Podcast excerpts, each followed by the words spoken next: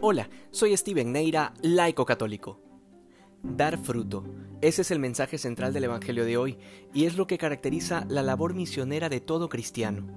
Muchas veces se cree que el misionero es aquel que se va a la jungla o que deja todo para apartarse a lugares inhóspitos con la finalidad de anunciar el Evangelio y el amor de Dios. Sin embargo, el carácter de misioneros es lo propio de todo cristiano desde el momento en que hemos sido bautizados nos hemos configurado con Jesucristo como sacerdotes, profetas y reyes. Por tanto, la misión de evangelizar es universal. No hay nadie que pueda llamarse hijo de Dios si no es reconociendo a la vez esta misión que es esencial. Siendo esto así, cuando el Señor habla de frutos abundantes, y que no lo habla solo aquí, sino en varias de sus parábolas, se está refiriendo a lo que espera de todos nosotros, porque lo propio del bien y del amor es que sean difusivos por sí mismos, de manera que uno no puede quedarse con lo que ha descubierto para sí mismo, sino que esto debe ser compartido, debe ser anunciado.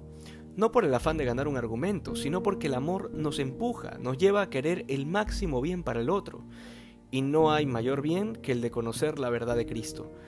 Y después de entender la importancia de dar fruto abundante, lo siguiente que el Señor nos deja claro es que fuera de Él, separado de Él, es imposible dar fruto alguno. Así que si queremos dar ese fruto abundante será necesario permanecer íntimamente unidos a Jesús. Esto solo se logra con la vida de los sacramentos, con la confesión, con la comunión constante. En esto radica la urgencia de que seamos hombres y mujeres de oración profunda y de frecuencia de los sacramentos.